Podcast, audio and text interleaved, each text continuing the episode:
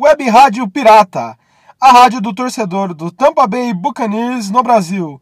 Eu sou o Eduardo Guzman e hoje nós vamos falar, é claro, da nossa maravilhosa vitória no último Monday Night Football contra o nosso também de, de rival de divisão, Carolina Panthers, amigos. E não sei se vocês estão felizes como eu ou se vocês estão tristes, porque foi um jogo muito feio, mas o que importa é a vitória, o que importa é a vitória no divisional round.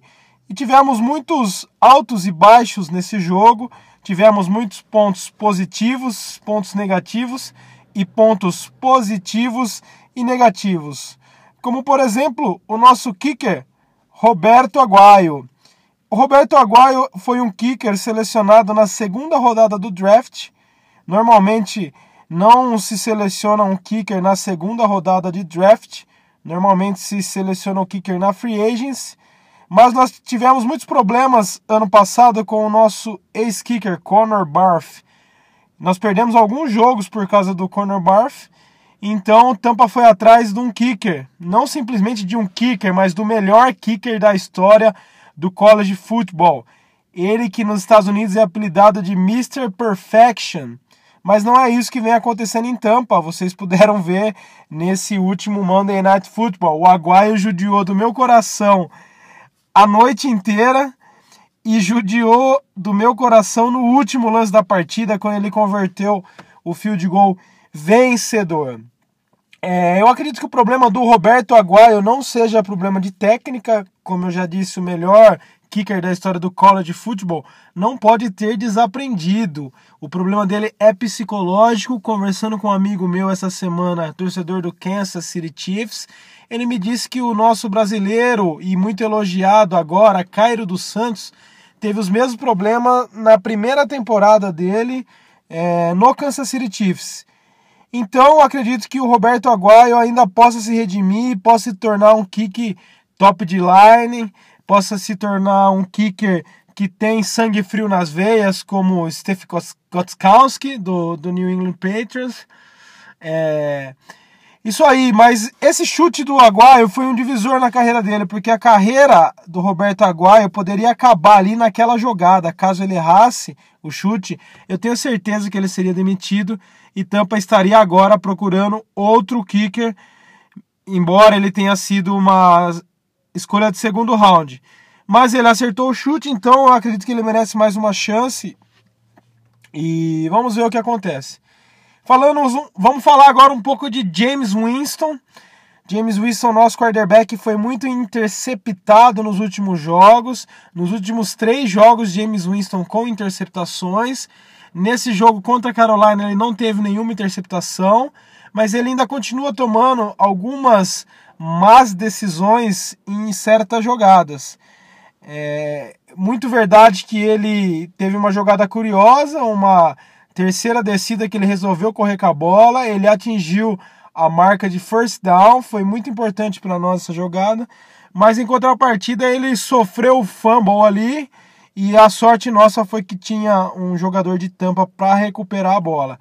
É, outro ponto positivo do James nesse jogo, é, após o touchdown de, de Carolina, o segundo touchdown de Carolina, que desempatou o jogo e deu a vantagem de 8 pontos para Carolina, é, o James Winston conectou duas bolas com o Mike Evans, uma delas resultando para touchdown, e uma conversão de dois pontos com Aidan Humphries que igualou o jogo. E isso foi de extrema importância.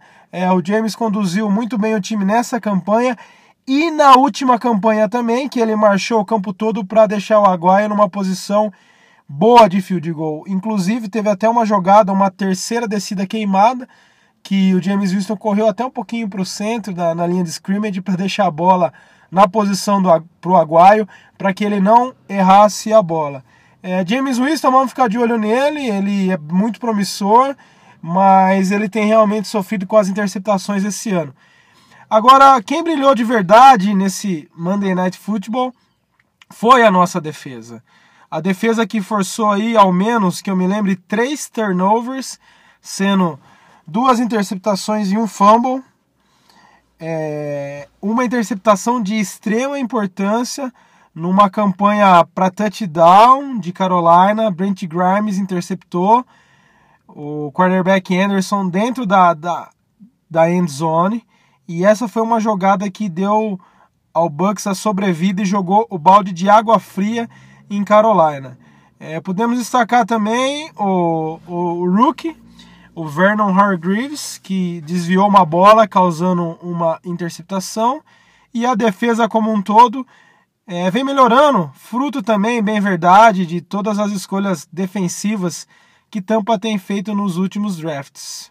É, agora, depois da bye week, vão voltar alguns jogadores importantes da defesa, como o defensive end Robert Ayers e o defensive tackle Gerald McCoy, cinco ou seis vezes Pro Bowler. Vai ajudar muito nossa defesa nessa continuidade. Ponto negativo desse jogo é fica por conta de Carolina, que jogou muito mal. É, sorte nós de ter jogado mal. E by the way, nós estamos 2-0 na divisão.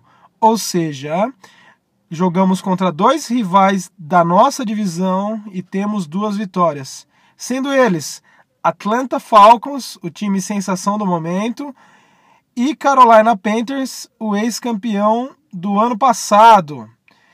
Então, é, na, no geral, nós estamos com 2-3 na NFL. Parece um número ruim, mas se nós olharmos bem, Bucaneiros, não é um número ruim, porque é, isso só mostra quão duro foi a tabela de tampa, está sendo a tabela de tampa esse ano. Na primeira, na primeira rodada nós pegamos o time sensação, Atlanta Falcons, depois pegamos Los Angeles Rams e aí enfrentamos o campeão e, e, e, do Super Bowl, o Denver Broncos. Vejam vocês que jogo difícil. E na sequência pegamos Carolina Panthers, nada mais nada menos que o campeão da NFC e vice-campeão, se assim posso chamar, do Super Bowl. Então a tabela de Tampa esse ano realmente é uma tabela muito difícil e eu ainda tenho chance que nós podemos alcançar uma vaga no Wild Card, porque nós temos que pensar um pouquinho lá na frente. Próximo jogo nosso é contra o San Francisco 49ers. O Niners que tem 1-4 na, na campanha deles, e o Niners que se tem um 4, não tem um quarterback, não tem um running back, não tem jogo pelo alto com Tyrants e wide receivers. É um time muito frágil, então Tampa tem que ir lá e pegar essa vitória. Por quê?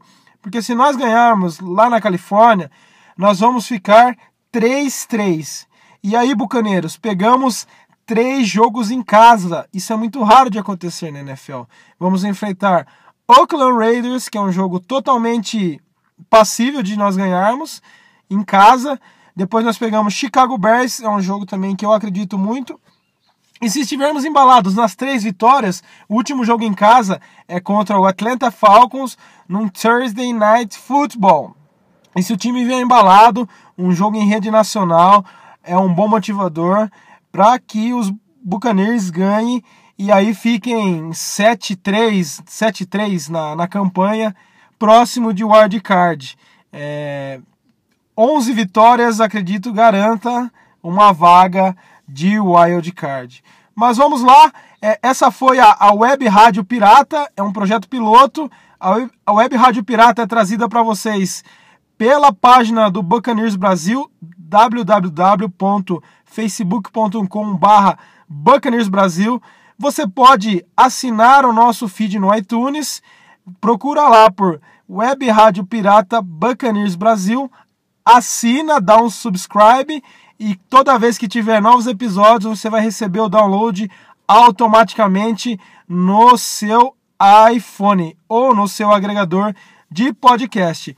Alguns agradecimentos especiais para os nossos fiéis leitores da página que nos que sempre nos apoiam, que sempre estão comentando com a gente. É, o Rodrigo Sanches, o Guilherme, o Bruno Sati, o João Costa e em breve mais alguns agora que, que eu não lembro de cabeça, tá bom? Obrigado por ouvir a Web Rádio Pirata e agora você já tem com quem conversar quando o Tampa Bay Buccaneers ganha ou perde. E nos próximos episódios teremos também a participação de vocês. Eu vou bolar alguma coisa para que vocês mandem uma mensagem de áudio para nós e estejam juntos com a gente, ok? Vamos lá, eu sou Bucaneiro Louco até a morte. Fire the cannons three times. Bye bye.